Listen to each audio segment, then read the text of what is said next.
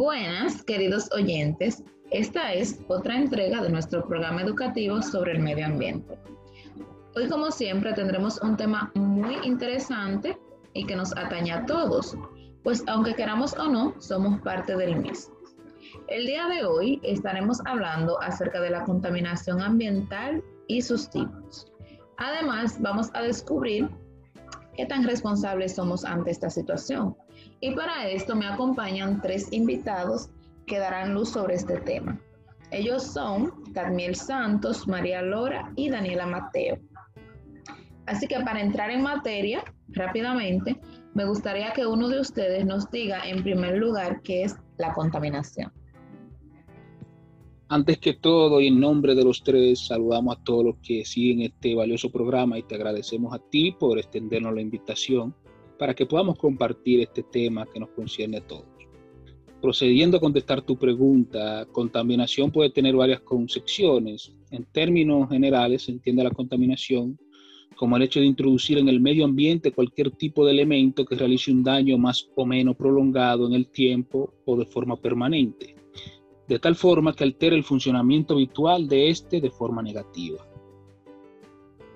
Ok, entonces, según esta definición, el urbanismo sería un tipo de contaminación. Así es, no solemos pensar en esto porque lo vemos como algo que nos beneficia a nosotros como seres humanos, pero el crecimiento urbano conlleva modificaciones en el ambiente que afectan el ritmo de vida de los demás seres vivos. Inciden factores como la producción de smog, se ve alterada la atmósfera, el relieve, la cubierta vegetal, etc. Nuestro estilo de vida, de vida genera muchos tipos de contaminación que pasamos por alto porque solo estamos pensando en lo que según nosotros nos beneficia. Bien, entonces siguiendo con la línea del tema, debemos aclarar que la contaminación se clasifica por tipos. Por mi parte, yo he estado leyendo respecto a la contaminación atmosférica y quiero compartir con ustedes lo que he aprendido al respecto. La contaminación atmosférica es la presencia en el aire de pequeñas partículas o productos secundarios gaseosos que pueden implicar riesgo, daño o molestia para las personas, las plantas y los animales, es decir, para los seres vivos en general que se encuentran expuestos a dicho ambiente. Y entre los principales medios por los cuales se produce contaminación atmosférica se concentran en los procesos industriales en donde se realiza combustión, así como también las fuentes móviles como los vehículos de motor. Uno de los principales problemas a los que nos enfrentamos como especie humana es la supervivencia del planeta. Y los altos niveles de contaminación y las malas prácticas de desarrollo han provocado que actualmente la Tierra haya dejado de ser ese lugar acogedor, cálido y sostenible.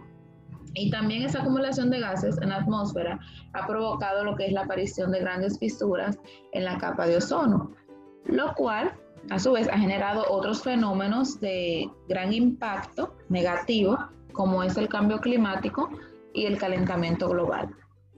Y muchas de las actividades industriales y agrícolas, como son la explotación minera, el uso de pesticidas, la quema de combustibles y la industrialización excesiva, son eh, el origen de esta problemática. O sea, que nosotros nos centramos eh, o nos vemos inmiscuidos directamente en este problema. Ahora me gustaría que nuestros invitados nos hablen acerca de los otros tipos principales de contaminación. ¿Qué pueden decir? Bien, continuando, como tú bien has dicho, tengo lo que es em, algo importante cuando se está hablando, un tipo importante cuando se está hablando de contaminación, que hace referencia a lo que es la contaminación hídrica o como la conocemos desde la escuela como contaminación del agua. Em, este tipo de contaminación ambiental se presenta en la mayoría de los ecosistemas acuáticos. Esto lo que hace es que afecta directamente a los ríos, los, las fuentes de agua subterráneas, los lagos, los océanos, mares, etc. Eh, produciéndose así específicamente en el momento en que son liberados eh, estos residuos contaminantes en este medio.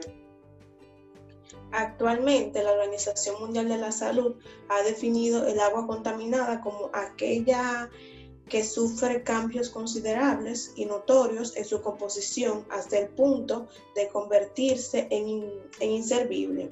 Es decir, que en este estado el líquido se encuentra tóxico y nocivo para el bienestar de cualquier ser vivo que vaya a consumirlo ya que afecta directamente a las especies animales, vegetales y también a nosotros los seres humanos, ya que transforma el agua potable en un recurso no apto para su consumo.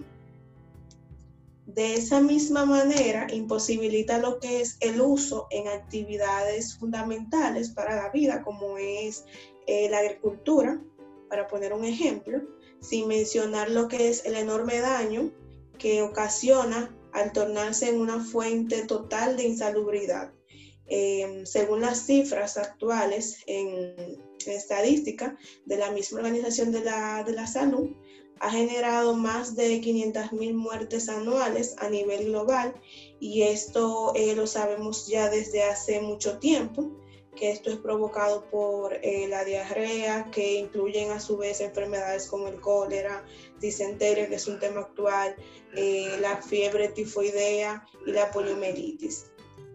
Es importante que nosotros, eh, que nos dedicamos a eso, siempre estamos investigando, pero también todo el que, el que nos está escuchando, es importante que siempre se mantenga leyendo las investigaciones, informándose cada día más de cómo se encuentra eh, lo que son, cómo, cómo está la situación eh, en nuestro medio ambiente. Eh, en todo el mundo, al menos 2 mil millones de personas se abastecen de una fuente de agua potable que está contaminada por heces y esa información es corroborada con lo que son las cifras anuales de las muertes por diarrea.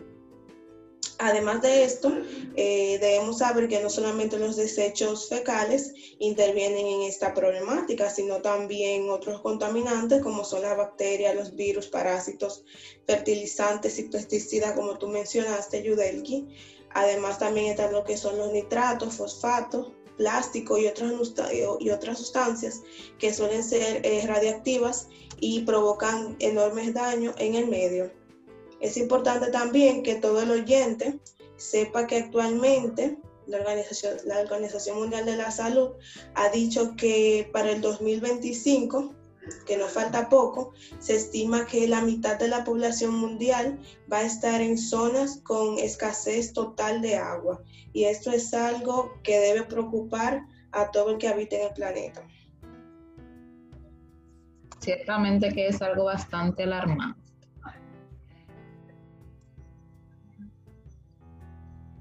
Así es, eh, realmente es muy lamentable, pero también vale la pena mencionar otro tipo de contaminación que realmente es muy poco mencionada, pero que es igual de perjudicial que aquellas de las que siempre se nos suele hablar en las escuelas y en la casa, que es la contaminación lumínica o la iluminación artificial excesiva. Este tipo de contaminación, aparte de que es perjudicial para las plantas, animales, microorganismos y para nosotros mismos de una forma muy negativa, está creciendo cada día más y es tanto que crece anualmente un 4.3% con los eh, demostrados según los estudios realizados los estudios realizados sobre este tipo de contaminación, ya que el planeta pasa cada vez a ser más brillante en extensión e intensidad. Este tipo de contaminación afecta de una manera muy directa a los animales que tienen como costumbre emigrar y que cazan en la noche, ya que las luces artificiales hacen que emigren demasiado pronto y en ocasiones demasiado tarde y a veces pierden lo que son las condiciones climáticas ideales para su desarrollo. Realmente se necesita que se mencione más este tipo de contaminación para conocer sus consecuencias y así poder intentar regular esta, este gran problema. Muy bien, entonces luego de abarcar varios de los tipos de contaminación que más afectan el medio ambiente, es evidente que las mismas son el resultado de las prácticas humanas. Y a sabiendas de que vivimos en un mundo bastante desigual y que muchos tienen acceso a mayores recursos, entonces, ¿quiénes serían los responsables? Eh, ¿Se podría decir que un grupo particular es responsable o somos todos responsables? Excelente pregunta. Lo primero que hay que decir es que todos los seres humanos compartimos un grado de responsabilidad con respecto a esta problemática. Pero como bien menciona, la desigualdad es un factor significativo. Pareciera que el problema trata de un consumo general que nos diría que a mayor cantidad de personas, mayor cantidad de contaminación. Y suena lógico, pero no. Hay que tener en cuenta que no todos contaminan igual.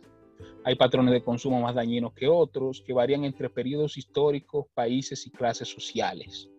La causa del problema no es en sí la cantidad de personas, sino estos patrones de consumo y producción. Eh, actualmente los que más contaminan son las empresas privadas, si te fijas. El consumo individual suena racional, pero es unilateral. Es verdad que el consumo puede condicionar la producción a través de la demanda, y por eso tienen razón parcialmente los que buscan cambiar el consumo para cambiar la producción. Solo que hay que tomar en cuenta que la oferta también condiciona el consumo. Por eso existe esa rivalidad, esa fuerza en contra. Además de que esos patrones individuales estarían compitiendo con los patrones de producción que están debidamente organizados, por lo que son absolutamente insuficientes. Si se quiere intervenir efectivamente el problema ambiental, es necesario intervenirlo de forma colectiva y organizada para regular los patrones de consumo y producción de las principales responsables, que son las grandes empresas privadas. Lo demás es complementario. Gracias por la participación en tu foro. Bien, para finalizar, queremos agradecer la participación de estos profesionales ambientalistas que han tomado su tiempo para compartir con nosotros conocimientos muy valiosos para la sostenibilidad de la Tierra y de sus seres vivos. Pues este es un tema que nos atañe a todos y que nos involucra de una manera directa, pues nosotros como seres humanos somos los, eh, digamos que, el origen de esta problemática. Un placer haberlos tenido aquí con nosotros y a ustedes, nuestros oyentes, gracias por acompañarnos y nos vemos en una próxima entrega de este programa educativo.